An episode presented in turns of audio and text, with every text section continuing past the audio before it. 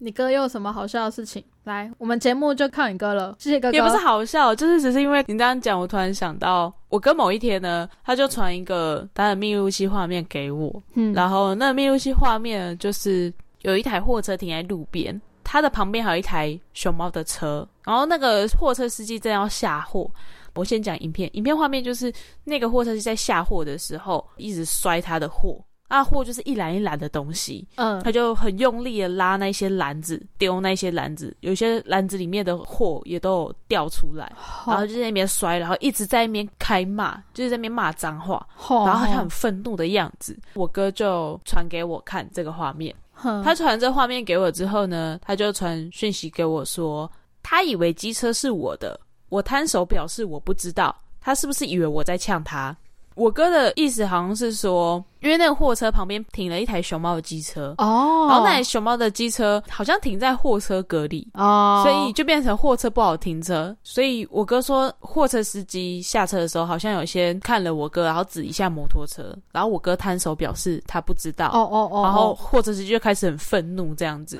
我就那时候就先回我哥说，肢体语言错误，请使用摇头、挥手表示不是你的就好了。 哦哦哦，他是耸肩的表示说他没办法，所以可能货车司机有误会吗？后后来我们有在讨论这件事情，我哥说他当时就是货车司机下车嘛，然后指着摩托车看着他，我哥是双手一摊，我哥的表示是他不知道。就是哼我不知道，我不知道那车谁的，我不晓得。我哥就双手一摊，我就说你这个时候就是要摇头，然后挥手，表示就是嗯不知道。那这我样子我不是车主，对，然后我哥说，司机在丢货的时候，那个货还差一点弄到我哥的脚踏车。我说你傻了，离远这一就是点你呢最佳的出面时机，啊，你就是要走过去，默默把你的脚踏车牵走，嗯牵到你的身边。因为我哥是把脚踏车停在七楼，然后他人在店家旁边坐着。哦我，哥说走过去要骂我怎么办？我说傻了，你就跟着他一起骂，因为走过去他就会骂你，对啊对骂啊哦你，讲说摩托车为什么乱停。哼我就说你就是过去就他讲说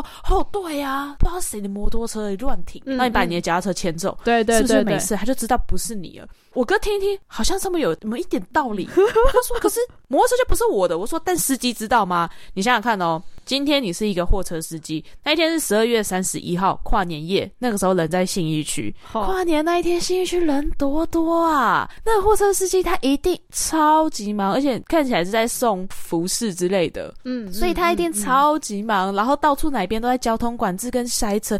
你想想看，今天如果你是那个货车司机，然后你好不容易绕了一圈，终于有一个货车的停车格了，你可以在那边安心卸货。结果呢，货车停车格上面停了一台熊猫的摩托车，你下车左看右看，只有看到一只熊猫坐在那店家 门口，然后你看着他指着机车，他跟你双手一摊，表示你奈我何，你是不是气？真的，对我觉得你哥没有特别想到这件事情， 我跟他说，可是我双手一摊，表示不知道。我说，嗯，那是你觉得你不知道啊。对但在对别人对眼里，说不定在那个司机眼里，你是双手一摊，表示啊，我就停那，不然你想怎样？是不是很呛？对，不要放弃任何为自己说情的机会啊，多讲一点，避免误会然。后他就说，那个司机就一直摔摔摔东西啊。然后后来他就上去，第一趟上去的时候，我哥就想说，好，没关系啊，就是那个熊猫机车，那台机车，他感觉也是去送餐。如果等一下司机下楼。发现机车不在，我哥人还在，那他就会知道机车不是我哥的。我哥当时心里是这么想的，就殊不知呢，货车司机上楼送完货下来，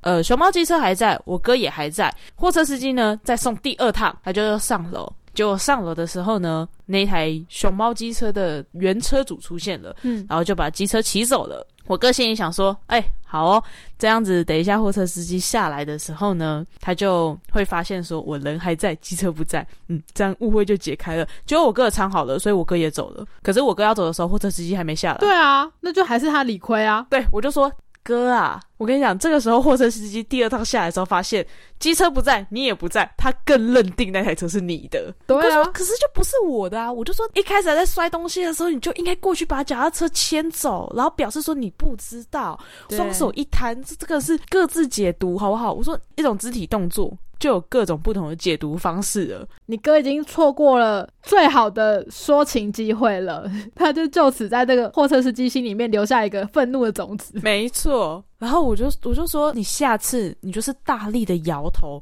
对你也可以左顾右盼，然后你也可以在过去牵脚踏车的时候跟他说，哦，我也不知道这是谁的，哦，乱停，哦，破坏我们外送员素质。对如果你这样子做的话，你是不是在那个货车司机的心中的评价就不会那么差？对，然后货车司机也也会觉得说啊，我不能这样子乱怪人家，人家送餐也很辛苦啊，人家是用脚踏车送餐呢、天 哪，可能会多同情一点。没有，他失去了这个机会。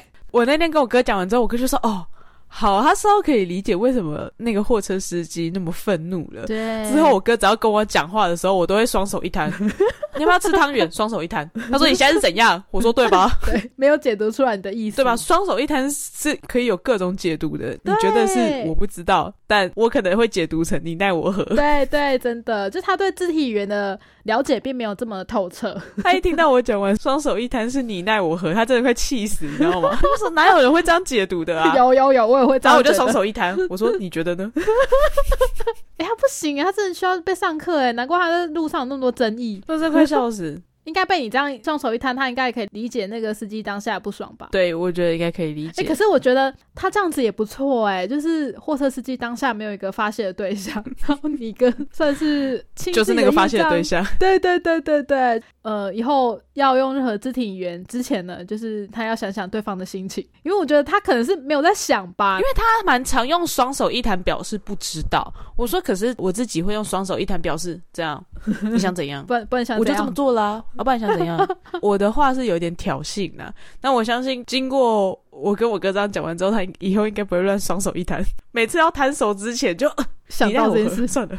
其实你知道，一个习惯要成立，可能要十九到二十一次嘛，所以你可能要这样对他做超过二十次，他才会认认真真地把这件事情记起来。但我觉得习惯可以更快确立习惯的话，应该是可以利用恐惧然后恐惧或吗？害怕， 可以可以可以，它可以帮助这个习惯更快的形成。所以我相信，如果下次我哥再遇到同样的情形，呃我相信我哥不会再用双手一摊了，因为他会想到那个乱摔东西的货车司机。对，好啦好啦，就是他至少心里有埋下一个种子了，他知道这件事情就是是有争议的。他以后就算双手一摊，也可能想到说，哦，不对，我这样可能有点呛，人家开始在摔东西了，我要过去解释。诶，哎我觉得他这个工作对他来说真的是蛮好的、哎我觉得他有各式各样的人生启发。有办法当下解释的话，你觉得如果人家误会了，站在人家的立场好好解释，就哎，摩托车乱停车，哎呦，真是的，破坏我们外送员素质。对啊，对吧？就算那台摩托车真的是你的，对， 那个人假装服对了，就说：“真的哦，我也我刚来的时候就看到这台车了，这很奇怪，对啊，搞什么？我这边乱停啊，对吧？OK 吧？总之，双手一摊，不要乱用。打咩打咩。好了，我希望你哥可以在路上行驶的时候更了解一些人生的大道理，好吗？好，